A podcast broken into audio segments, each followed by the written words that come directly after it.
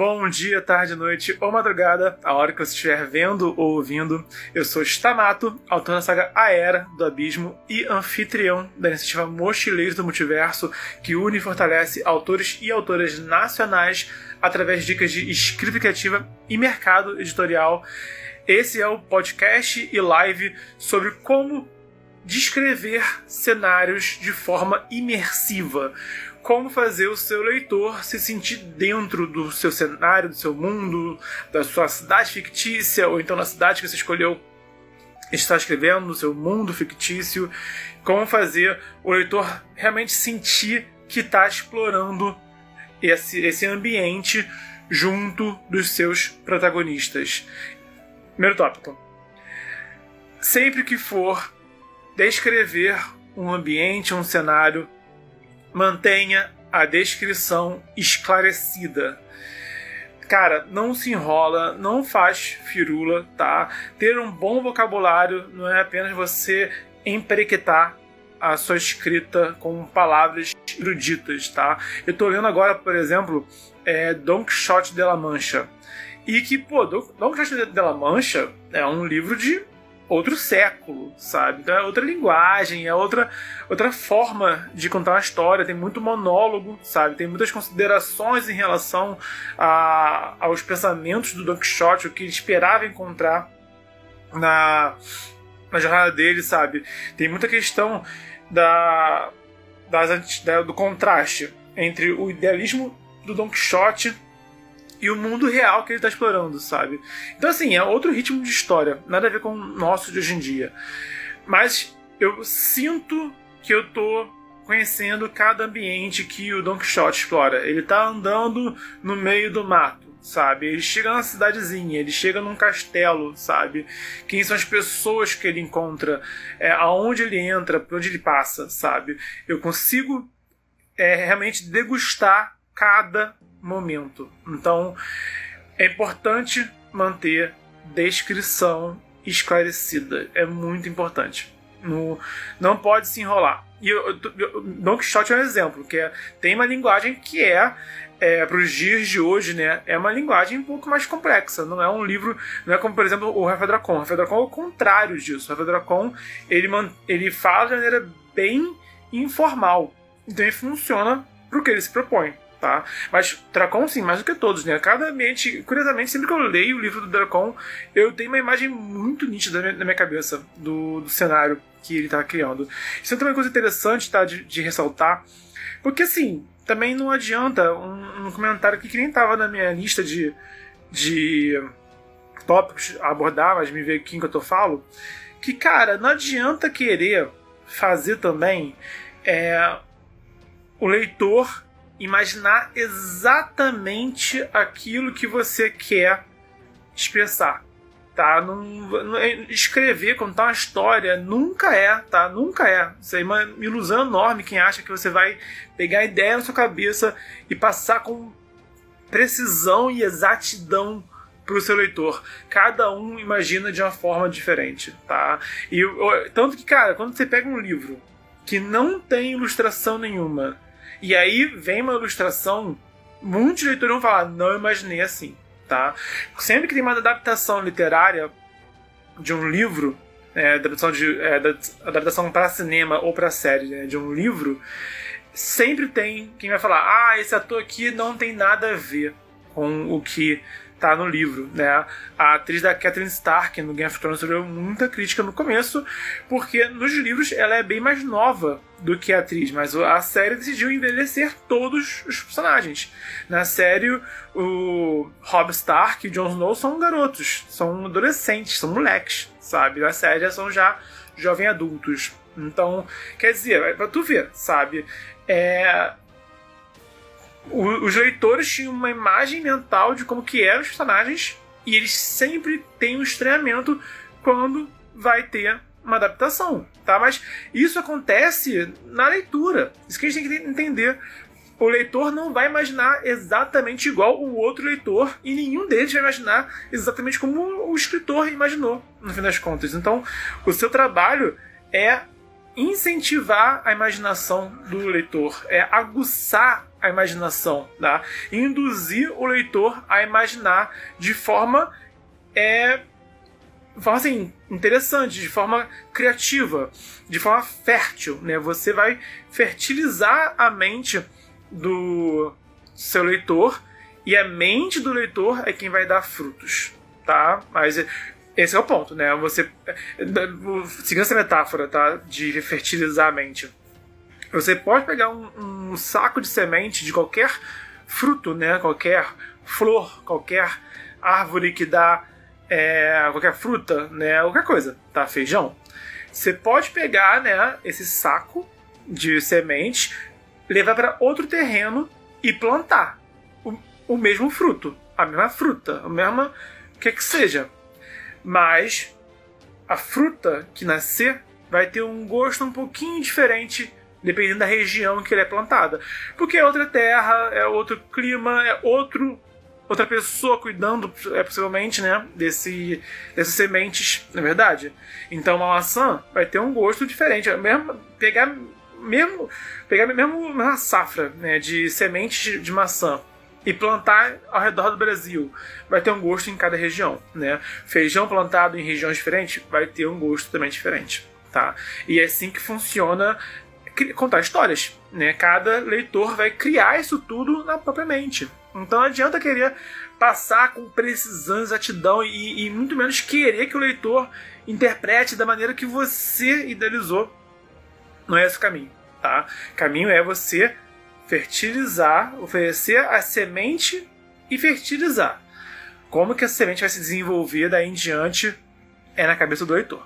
Então lembre-se disso.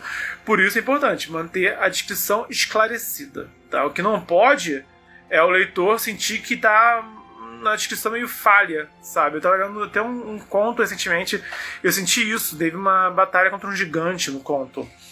E eu e no momento nenhum disse o tamanho do gigante.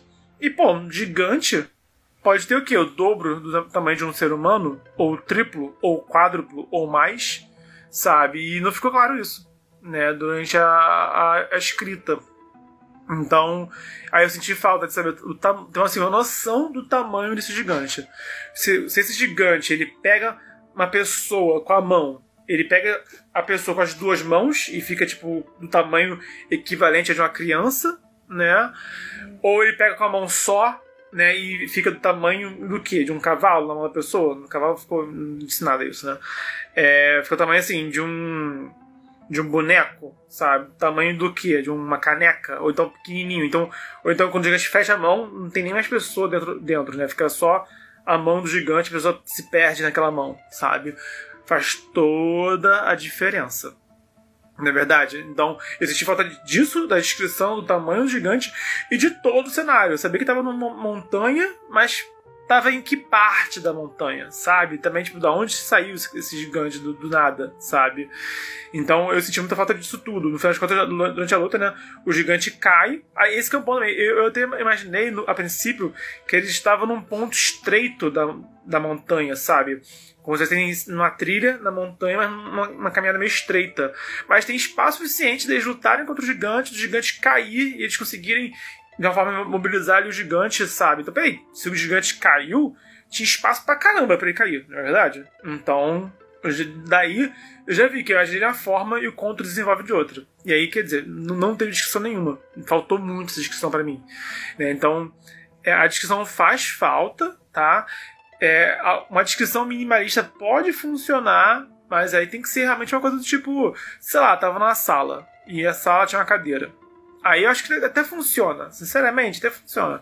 Agora, se o ambiente influencia a história, não pode faltar ambiente, não pode faltar a, a descrição. Então, descreva de forma esclarecida, priorize o esclarecimento na hora da descrição, tá bom? Isso acima de tudo. Esse é o primeiro tópico. Segundo tópico é use todos os cinco sentidos e mais e além deles, tá? Então não se limita só a descrever o que está sendo visto, É, escreve também o cheiro. Cara, eu sinto que cada casa que eu vou tem um cheiro. Não sei se vocês percebem isso, sabe? É, tanto que a gente fala, né? Pô, cheirinho de infância. Cheirinho da casa da minha avó. Cheirinho da casa da minha tia. Né? Ou então cheiro do feijão que minha tia fazia, que minha avó fazia, sabe? Então, cada ambiente tem um odor diferente, cara, sabe? Isso aí é, aí é nítido, sabe? É, cada, cada pessoa vai ter, né? Enfim, vai, vai, limpar a casa de um jeito, vai limpar a casa com um produto diferente, na é verdade. Então, é, não usa só a descrição visual, não fala só o tamanho da mesa, a cor da mesa e a janela, o sofá e a mobília, etc. Tá? Fala também, vamos lá, isso é, esse tipo de descrição de cor, tamanho, formato é visual, ok? Fala também da descrição que eu já falei, né, do olfato, os odores do ambiente, descrição também de, de auditiva, tá?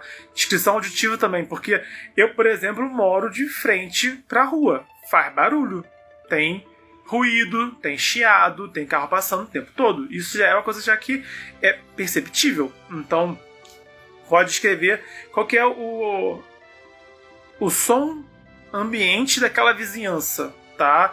É uma região esparsa que tem pouca gente, então tem som de bicho, sabe? Tem som de grilo, som de pássaro, né? Quais pássaros? Ou é uma região urbana, né? É, ah, tá na floresta, deve ter um farfalhar, né, da, das plantas. Se estiver na caverna, talvez quando fala faz eco, tá? E na caverna vai ter som de gotejando. Se tiver água, né? Vai dar pra ouvir gotejando, assim, até de longe. Mas não porque tem a questão do eco também, um pouquinho, né? Mas também porque, mano, uma caverna geralmente faz muito silêncio. Então qualquer ruidinho você percebe. Então isso, isso não influencia. Então vamos lá. Descrição visual, auditiva, é, do, do olfato, né? É, que, do, do tato, né? É, descrição do, se a, a, terra é fofa, né, a terra é fina, né, tá chovendo, essa chuva aí é uma chuva grossa, pesada, é uma chuva fina, é uma chuva é, meio quente, meio abafada, é uma chuva fria. Mano, só chuva pode ter 500 tipos de chuva, só por isso, sabe? Então, é, a, também a sensação de Inclusive temperatura, né? Temperatura eu acho que tá junto do tato, né? Mas noção de temperatura não é exatamente tato. É, também tá, é um dos sentidos que vão além dos cinco sentidos. Mas temperatura também influencia bastante. Se a casa é fria, a casa é quente, né? Ou é morna, o que, que é? Mas vem de tato, né? Quando a pessoa, tipo, senta na cadeira, essa cadeira é dura, ou a cadeira é acolchoada, sabe? É estofada, né? Cada pessoa, né, vai ter o, as, as cadeiras que usam, que a gente tem noção, tipo, ah, uma mesa com quatro cadeiras. Tá, mas como eram essas quatro cadeiras? Cada pessoa tem uma cadeira diferente em sua casa, sabe? Aqui em casa são cadeiras de madeira. São bem duras, também grandes, são confortáveis até. Sabe, mas tem isso, né? É uma, é uma cadeira, uma cadeira de madeira confortável ou uma cadeira de madeira desconfortável? Já muda bastante já, tá? Então, para encerrar esse tópico, vamos lá. Já falei de visão, audição, olfato, paladar. Faltou paladar. Falei do tato, agora paladar. Paladar é um que é mais difícil de usar em descrição de cenário, mas até pode acontecer. Mas aí é bem mais específico. Então esse realmente é um que a gente usa pouco na hora da descrição, tá? Mas pode falar. Tipo, certas vezes a gente fica com gosto na boca sabe? De, de estar no ambiente, né? Sei lá, porque, por exemplo, se você falar no ambiente de uma escola ou da faculdade, vai ter ali a cantina que as pessoas vão comer. Então, descrever o tipo de paladar que proporciona esse ambiente é um bom exemplo que pode funcionar, tá? Ou então, sei lá, pra mim, pra mim, geralmente, escritório, trabalho, né, tem gosto de café, porque eu bebo café o tempo todo, nesses lugares, né?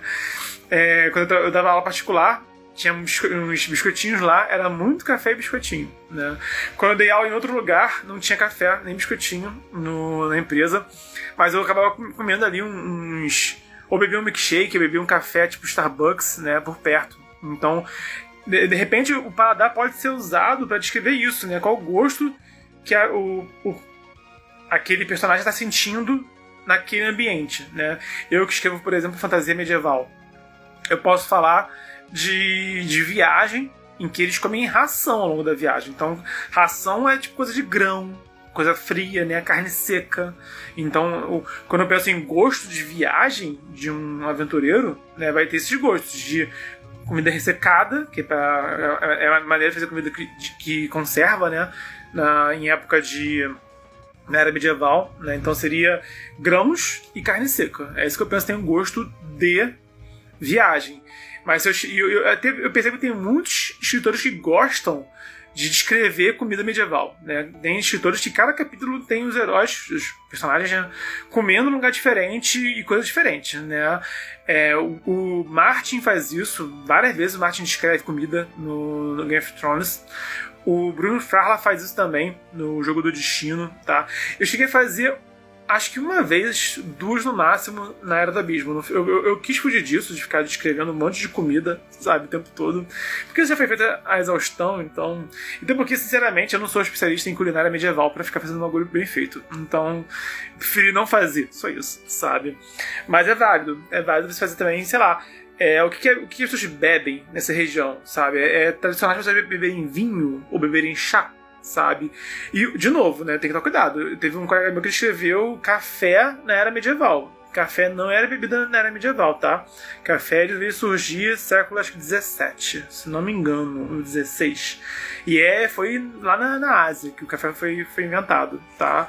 Então isso, isso quebrou bastante. E, sei lá, se, se for botar um tipo de anacronismo Aproveitando que eu falando disso, né? Ah, eu tô bebendo café na era medieval. Eu, eu adoro café. Eu, eu adorava o anacronismo, né, de um mundo medieval com café, sinceramente.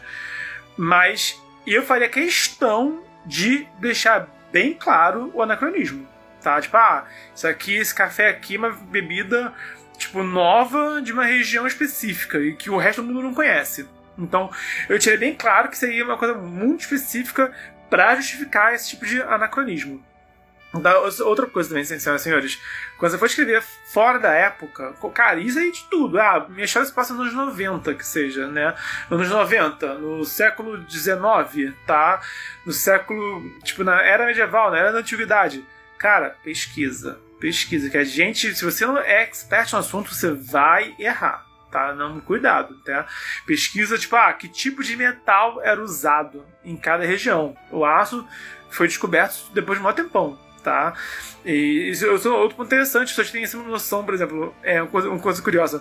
Todo mundo fala que a espada katana era a melhor espada de todas. Isso não é verdade. A espada katana se tornou a melhor de todas porque o Japão demorou para abandonar o, a, a, forja de, de, espada. Mas se for pegar as espadas que eram feitas contemporaneamente, né, na mesma época, o metal japonês era muito ruim. Então a técnica da espada era boa. Mas o metal, o, o aço que usava era de uma qualidade. Então a espada, as armas ocidentais, europeias, eram melhores que as armas japonesas. Aconteceu o quê? Os europeus pararam de usar a espada, passaram a usar armas de fogo, foram aprimorando né, sua, sua, sua tecnologia de guerra, e o japonês continuou usando katana, continuou usando espada.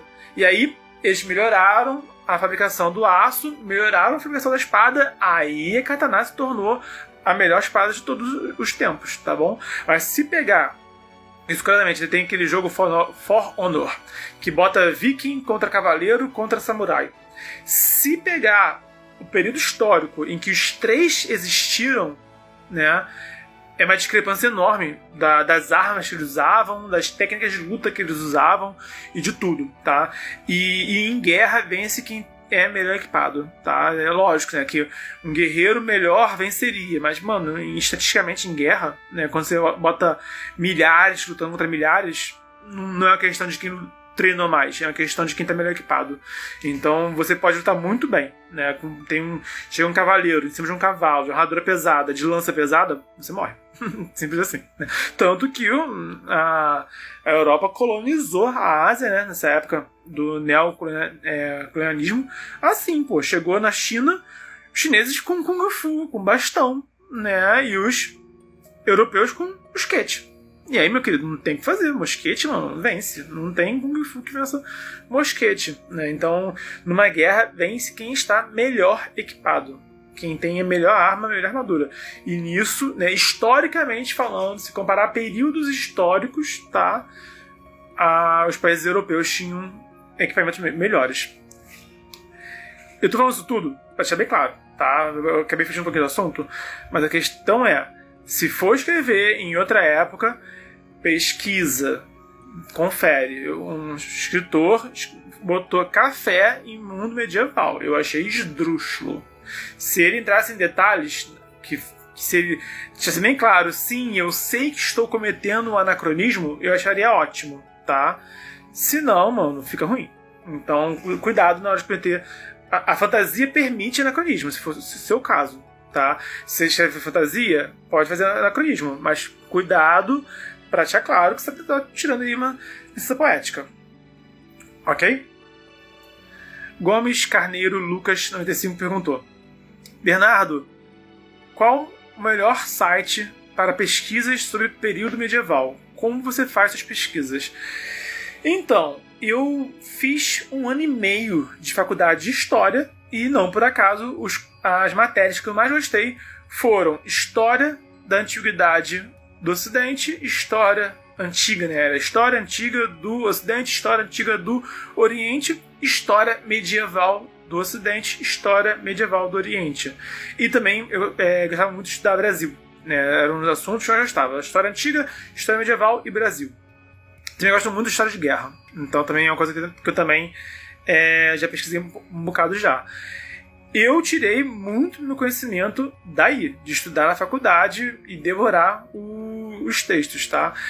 É, geralmente, eu acredito que se você lê bastante, você consegue se, se ambientar, tá? Se você lê bastante sobre fantasia medieval, sobre histórias medievais, tá? Por exemplo, se você ler os livros do Bernard Cornwell, você vai ter uma noção muito boa de como era a essa época medieval. Eu recomendo o Bernard Cornwell como ficção histórica e também o David Gibbs, também é um escritor de, de, ficção histórica muito bons. Então, eles são bons exemplos de autores que são bem fidedignos, sabe? Então, assim, a leitura por si só ajuda muito. Eu me baseio muito nisso, em tudo que eu já li, em tudo que eu já estudei, tá?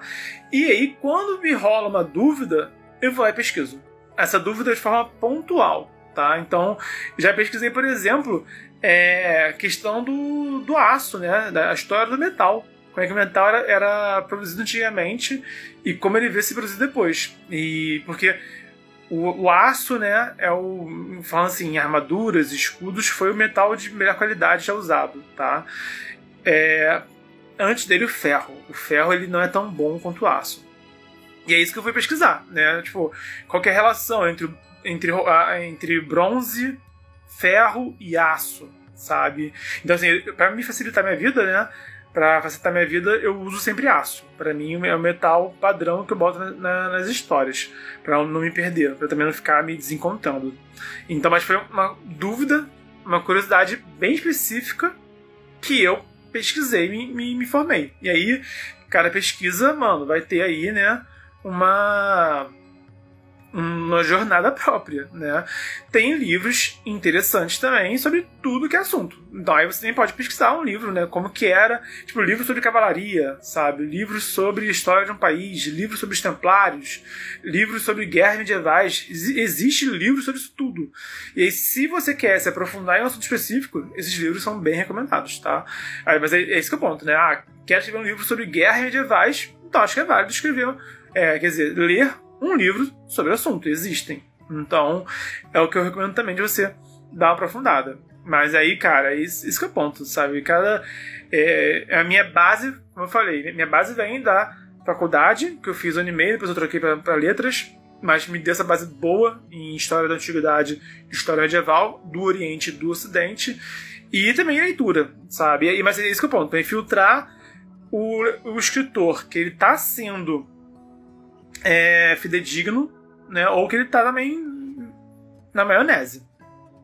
Nada de errado na, na, na maionese, mas cuidar para não quebrar aí né, a ambientação. A Mitsuizi 10 falou: tem café no crânio e o corvo. Eu nem lembro disso, né? Mas o, o Caldela ele mesmo fala que ele é, que a Trilha Tormenta, quando ele escreveu, era bem mais é, fantasia, assim, bem mais Mil Uma Noites, né? Bem mais é, contos de fada e tudo mais. E ele foi um pouquinho mais é, fiel à história, a, a, um pouquinho, mesmo assim não foi 100%, ele mesmo fala isso, no Caça dos Apóstolos. Mas mesmo assim, ele comenta que ele cometeu uma, um anacronismo no estilo de guerra entre o herói e o vilão. Né? Enquanto um usa uma tática de guerra de barreira de escudo, que é algo muito medieval, o vilão usava uma coisa mais cavalaria, né, de lança, que já é um pouquinho mais aquela transição, né, do iluminismo, né, já o final, né, da era medieval. Então, a, o modo que eles é, guerreavam não, não era fiel à, à história real, tá? Então, Caldela é um que ele comete bastante anacronismo, mas ele comete de forma consciente. Eu vou ler em breve, eu vou reler em breve o Crânio Corvo e vou ver a parte do café. Eu vou dizer se, se esse café me incomodou ou não, né? Mas preciso ver, sinceramente, preciso é, ler pra, pra lembrar se vai me incomodar ou não. Quando eu li, não me incomodou, mas tem, quando eu li tem, tem um tempão já. Wanderson Soa comentou aqui: tem canal Nerdologia e outro que não me lembro bem. É, de uma mulher, uma coisa de, com história.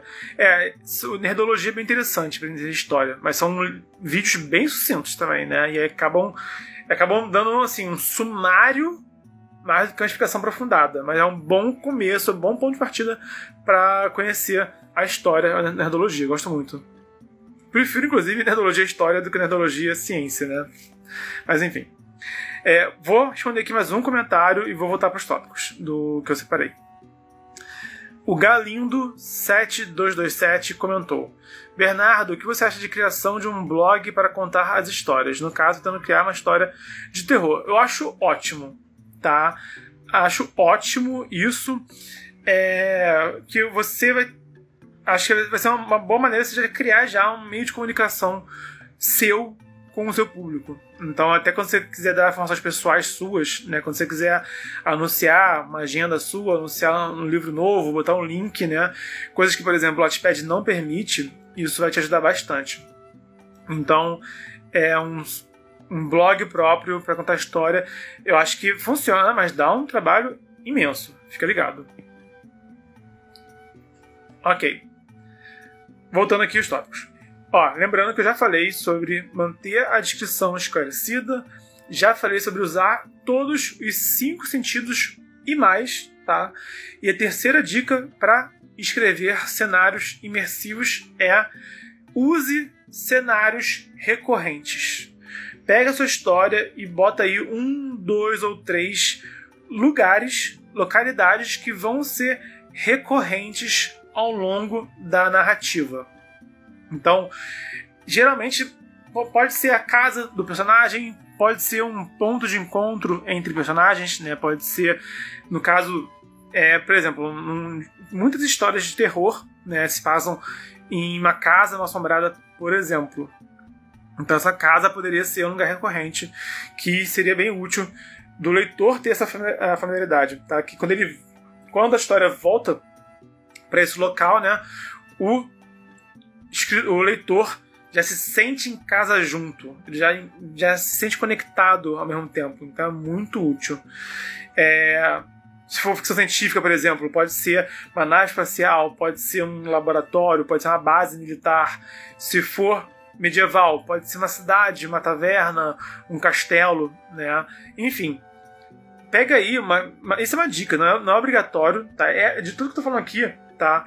É, isso é que eu acho que é menos obrigatório. No meu livro, inclusive, de terror, o Pesadelos através do Espelho, não tem nenhum lugar recorrente. Cada capítulo é num lugar diferente. Então, sabe, tô dando isso aqui, deixando bem claro, que nem sempre isso é necessário, não é mandatório. Mas, porém, contudo, entretanto, todavia, não obstante, ajuda muito. Ter um lugar que você vai usar várias vezes. O livro e série é, Lovecraft, Lovecraft Country, que é território Lovecraft em português, tem uma casa recorrente. na história, que é uma, uma pensão dos personagens principais, tá? E essa é bem interessante, cara, que a, a casa tem várias camadas que você vai descobrindo ao, ao longo do, da série, né, da, dos episódios, e tem toda uma história própria essa casa, que você vai descobrindo ao longo da narrativa. E não é só essa casa, né, que, que é recorrente, mas a casa acho que é o principal lugar da, da história. Por exemplo, então, sei lá, se você, eu usaria entre um até três lugares que eu usaria várias vezes ao longo da história, que isso ajuda o leitor a se sentir em casa, isso ajuda ele a gerar essa sensação de familiaridade. E te ajuda também a não precisar ficar o tempo todo escrevendo um monte de coisa, porque quando você escreve uma casa, duas casas, dez casas, meu querido, você vai ficar repetitivo. E aí você. Qual é a, a solução para você não cair em repetição, né? É você não cair nessa tipo, nesse tipo de armadilha tá? Então não crie, tipo, 10 casas diferentes. Pô, cria, por exemplo, três casas. Você consegue escrever três casas bem é, detalhadas. Você consegue. E dar para cada uma delas uma cara diferente. Cada uma delas todo um, um ar diferente, toda uma abordagem diferente, tá? Três você consegue. Dez, não. E pensa na sua própria vida. Quais são os lugares que você frequenta na sua própria vida, tá?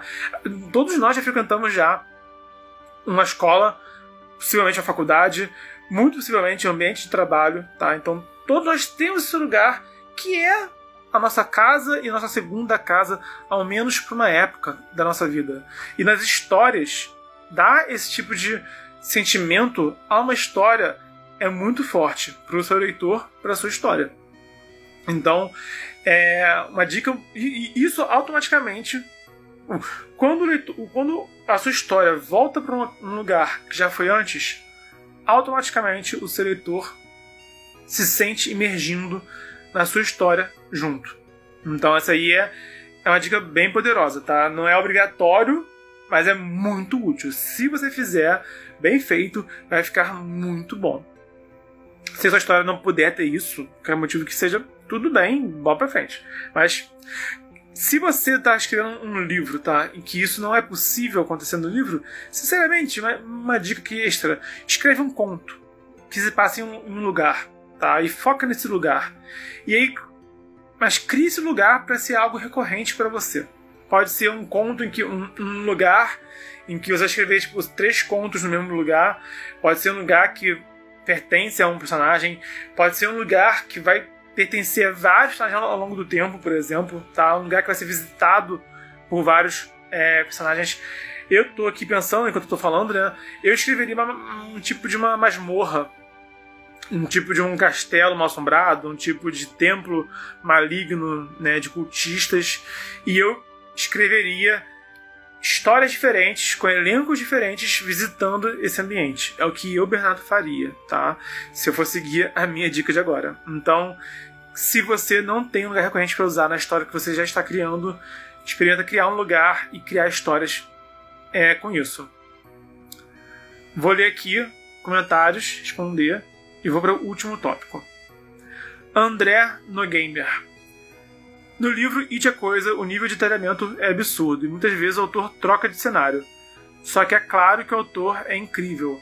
Sim, e ele não era não era autor de primeira viagem, tá? O It a Coisa foi o livro que tornou assim o, o Stephen King o best-seller que ele ainda é reconhecido hoje, tá?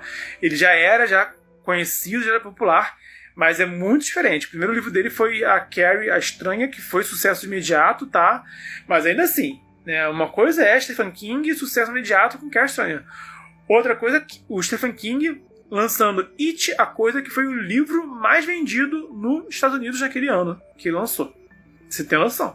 Foi o livro mais vendido do ano, sabe? Então isso é, isso é uma, um arco assim incrível não foi o primeiro dele. Ele não começou com It a Coisa. Então, nós, escritores, precisamos aprender a ler os grandes best-sellers, mas sem tentar também imitar o It a Coisa, sem tentar imitar Game of Thrones, que também não foi o primeiro livro do Martin, nem sequer o Senhor dos Anéis, que não foi o primeiro livro do Tolkien. O primeiro livro do Tolkien foi Hobbit.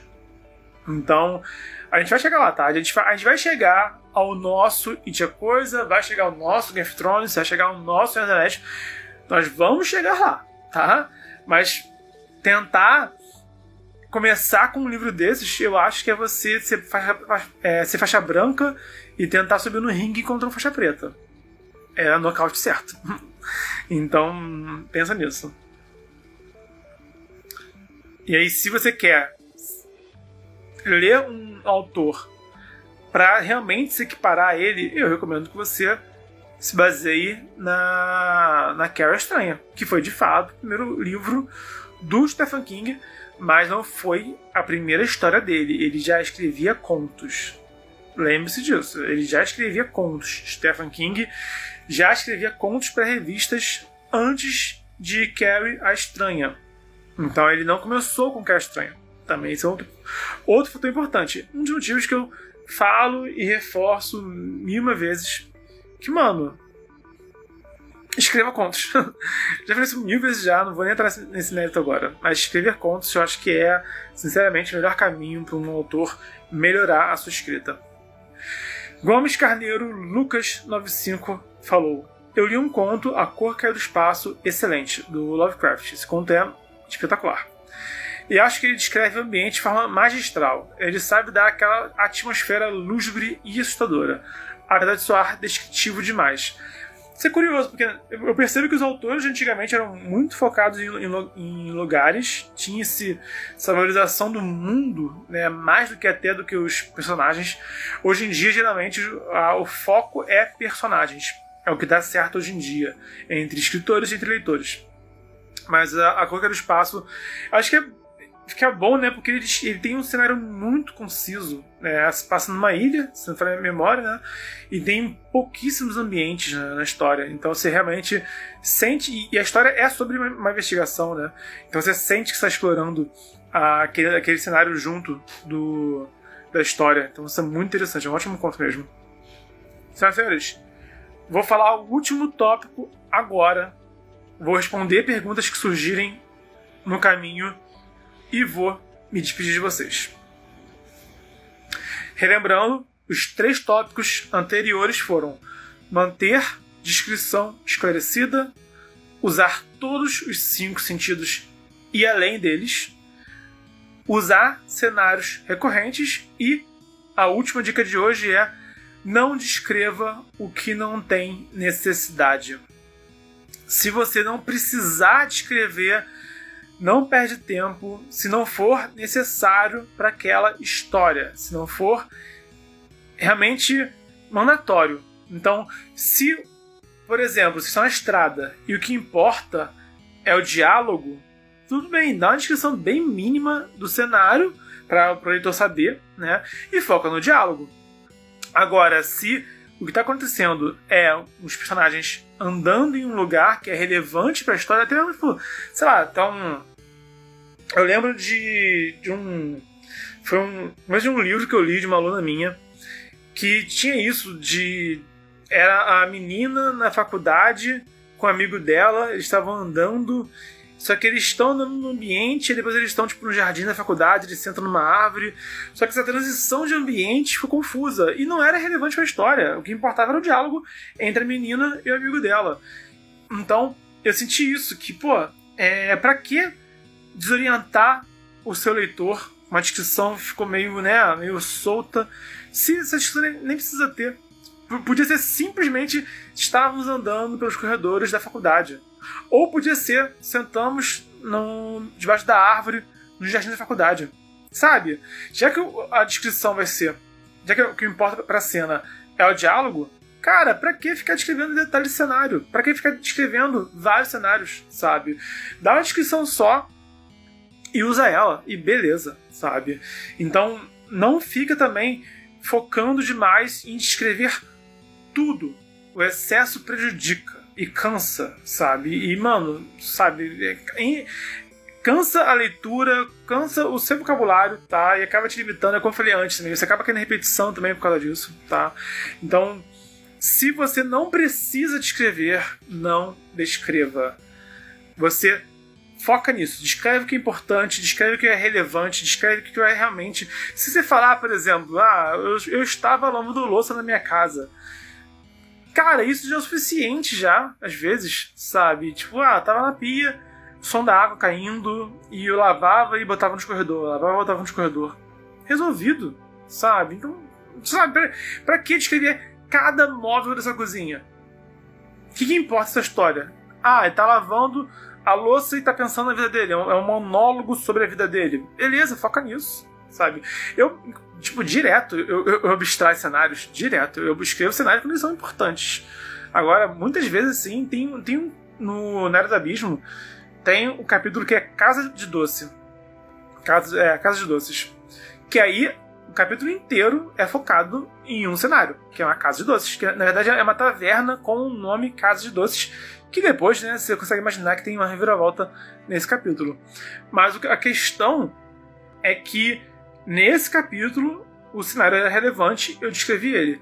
No capítulo anterior era só estrada, eles só ficaram na estrada o capítulo inteiro. Então, meu querido, não tem pra que eu escrever de novo. Quem, quem fez é o Tolkien, e eu não gosto disso no Tolkien. Tolkien, meu Deus do céu, ele descreve cada vai e vem, ele descreve cada colina, e sobe colina e desce colina, e vira pra esquerda, e atravessa a ponte, atravessa rio, para na árvore. O Tolkien, ele descreve, meu Deus do céu, eu, assim, acho admirável como que o Tolkien tem fôlego para escrever e você realmente compreende, você consegue, você consegue é, explorar junto do Tolkien o, a, a Terra-média, mas eu acho cansativo pra caramba e não é das minhas leituras favoritas, tá? Então, quem quer aprender a descrever em mínimos detalhes, recomendo que leia Tolkien. Mas, porém, contudo, entretanto, todavia, não obstante, na hora de usar isso na sua escrita, use com parcimônia, tá? É que nem, cara, sei lá, é que nem eu, eu já toquei música já, sabe? Eu, eu, toquei bateria quando era garoto. E todo músico, quando aprende uma coisa nova, quer fazer essa coisa nova em todas as músicas. É impressionante. O baterista que aprende a fazer uma virada nova, quer meter a virada em todas as músicas sempre. O guitarrista que comprou um pedal novo quer meter o pedal novo em todas as músicas sempre. É sempre assim. Sempre assim. Quem, músico, quando aprende uma coisa nova, fica chato querendo aquilo em tudo, sabe? Parece que a gente come sazon, que meter sazon em tudo que é comida, também é a mesma coisa, sabe?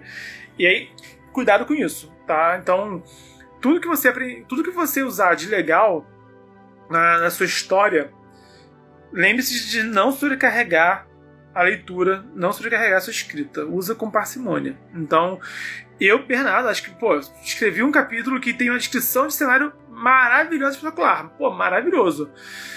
Não repete, não usa isso dois capítulos seguidos, sabe? Usa isso um capítulo sim, depois usa de novo, tá? Não erra a mão em nada, tá? Em nada mesmo. E eu, Bernardo, que adoro cena de luta, não escrevo todos os contos, todos os capítulos dos meus livros com cena de luta.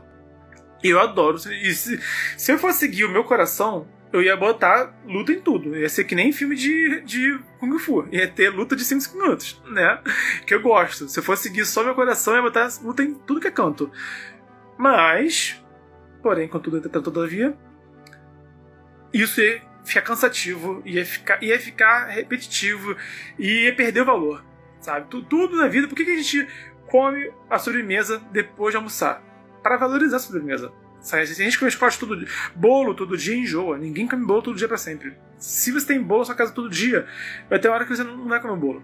Então a vida é assim. E tudo na vida a gente tem que saber porque que, que é cereja, não é um bolo inteiro cheio de cereja, que vai enjoar.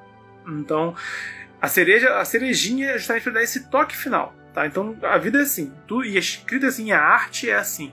O baterista não pode meter virada nova a música inteira o guitarrista não, não fica solando a música inteira.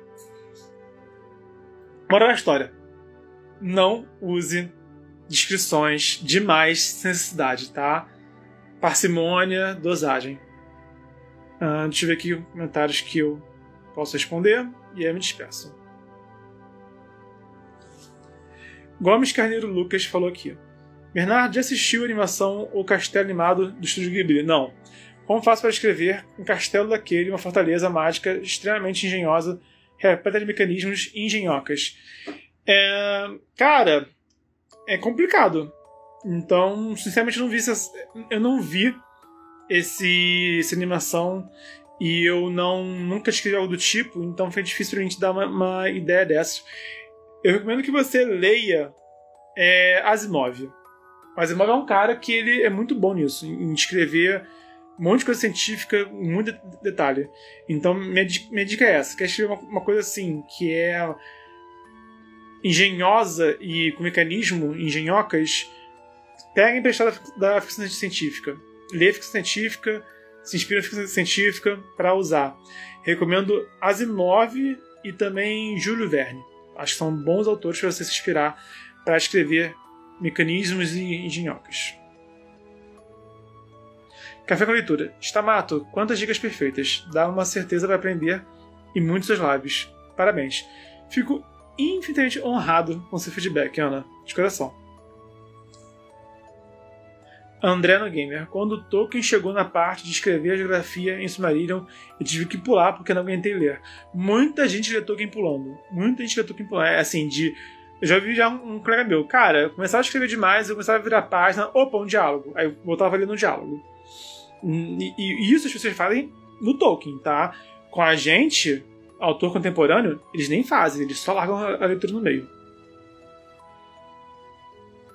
B. Maltos. Qual as características de um cenário épico? Cara, é. Realmente, eu acho que é você se inspirar para escrever algo que vai realmente é, fascinar o, o leitor, tá? O lance cenário épico é você não querer usar o tempo todo o cenário épico, tá? Não fica o tempo todo fazendo. É... Não fica o tempo todo querendo botar tudo muito épico, porque, mano, se todo castelo é épico, perde a força, tá? Então usa na hora certa, do jeito certo. E acho que a questão é você realmente pensar em elementos que podem realmente aguçar a imaginação do leitor. Acho que é isso que é o mais importante de tudo. Manter essa imaginação dele bem assim. E, né, e, e o mais importante, a regra de não explica, mostra. Então, ah, os heróis ficaram de boca aberta quando viram um tal cenário. E isso é fraco. Explica com, com detalhes, com atenção, sabe? Ah, sei lá, uma árvore que é que chega às nuvens, a árvore, por exemplo, né? Descreve realmente como é que é ver ela de longe, como é que é ver ela de perto. Escreve em detalhes. Então, e, mas usa a descrição. E realmente pensa nos detalhes que você não encontra todo dia. Sabe? Eu pensaria, falando numa árvore gigantesca que chega nas nuvens, por exemplo, eu não pensaria apenas num tronco gigante, em galhos gigantes. Eu pensaria, meu Deus do céu, é... e os, os, frutos? Será que essa árvore também tem, tem, frutos gigantes? Que tipo de animal vive ali dentro, sabe? Será que tem uma serpente gigante ali dentro? Será que tem insetos gigantes, pássaros gigantes, né? Eu pensaria em, em realmente dar esse ambiente uma fauna nova, uma flora nova, né? E isso tudo iria ressaltar. Então, pensa nisso tudo.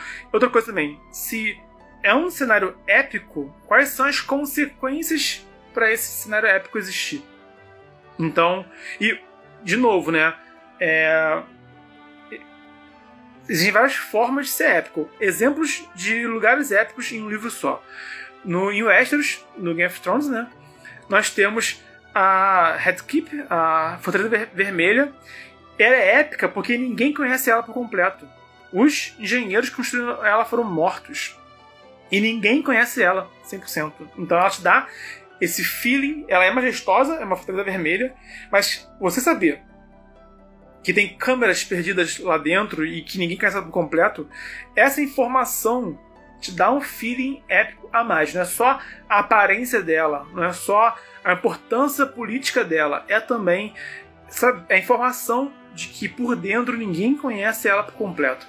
Isso é um exemplo de um castelo épico em Game of Thrones. Por outro lado, tem a muralha, que é uma muralha de gelo gigantesca que é impossível existir no mundo real. Então, pô, você imagina só uma muralha de gelo gigante. Que coisa épica também, sabe? Outra abordagem. É, a mesma coisa é Corre Rio, do, do Stully, porque é um castelo erguido entre rios, de forma que tem uma proteção perfeita. Então nenhum já consegue invadir aquele castelo, porque você está muito bem, bem protegido por estar entre três rios diferentes. Outra noção de épico. Ainda nesse mundo, você tem, por exemplo, a, o Ninho da Águia, que é um castelo erguido em cima uma montanha, e toda a engenharia que é ele existir e para chegar nele. Aí você percebe, os caras estão protegidos porque ninguém conseguiria, nenhum exército conseguiria atacar lá de cima. Então eles se mantêm soberanos dessa forma. Eu falei quatro lugares épicos no mesmo mundo, mas percebe que cada um deles tem uma questão diferente para ser épico. Então, use a criatividade e para cada lugar épico que você for usar, pensa no conceito, pensa na sensação. É uma sensação de mistério, uma sensação de algo majestoso, uma sensação de algo impossível, é uma sensação de algo poderoso. Pensa não, e não usa todos de uma vez só, tá? Usa um, usa outro, foca em um, dá o foco e enaltece esse foco. TTUP falou: Adoro suas lives, sempre aprendo muito, fico lisonjeado. Lucas Inter 10 falou: Mano, estou com problemas sérios para encontrar nomes para personagens de ficção que estou tentando é, desenvolver alguma ideia, é, pensa. É, pensa nos nomes que você gosta da ficção e procura entender como que os autores criaram esses nomes. O Martin tem um jeito de criar nome, Tolkien tem outro, Asimov tem outro, Caldela, Spor, Dracon, Karen Sorelli, cada um deles tem um jeito próprio de escolher os nomes das suas histórias. Pesquisa os nomes que você gosta, investiga como que esses autores criaram esses nomes. B. Maltos, você postou um pequeno texto recentemente e eu fiquei impressionado com tanto detalhe de um pequeno trecho. Muito legal. Fico imensamente lisonjeado, de coração. Quase derrubei aqui. Gomes Carneiro Lucas, suas lives são incríveis, nem vejo o tempo de passar. De novo, fico assim, sem palavras de tanta honra em ler isso. Matheus Quintino, pode criar nomes de fantasia aleatoriamente, tipo, sei lá, um, um nome nome élfico? Eu só daria um nome de outra cultura com contexto. Ah, o humano foi criado por elfos. Acho tudo bem. Mas também eu acho importante o leitor sentir que existe uma lógica, existe um padrão, tá? Existe uma cultura. Então, se os nomes forem totalmente aleatórios, esse mundo parece amorfo, parece deforme, disforme, sabe? Então, para o leitor realmente sentir que o mundo poderia existir, é importante ter uma coerência entre o, os nomes também. Então, dá um contexto, usa um contexto, dá uma, essa, esse feeling de que eles pertencem a uma cultura à parte, uma cultura própria, tá? E se for misturar, justifica essa mistura. Eu misturei nomes de gente diferentes no meu livro, é, com uma família específica, mas esse é o ponto. É uma família que ela espalhou pelo mundo inteiro. Então, como essa família espalhou pelo mundo inteiro, né, você vê pessoas com esse sobrenome e que tem é, nomes, né? O primeiro nome com culturas diferentes. Mas porque eles realmente vêm de lugares diferentes. É a mesma família, mas que se espalhou. Então esse foi o contexto que eu dei para variar né, esse tipo de, de mistureba, tá bom? Senhoras e senhores, por hoje é isso. É uma imensurável estar com vocês. Quem tiver qualquer outra dúvida, qualquer outra é, informação, qualquer sugestão e crítica, por favor, me envia no inbox, tá? Esse podcast vai ficar disponível também em outras plataformas para você sempre poder escolher qual que você prefere ouvir. Então, é uma honra estar aqui. Obrigado pela presença de todo mundo aqui. E lembrando que estamos no desafio 366 dias de escrita, é vídeo mercado editorial, escrita criativa e cultura pop quase todo dia de 2020, então até amanhã. E a gente se barra pelo multiverso. Valeu!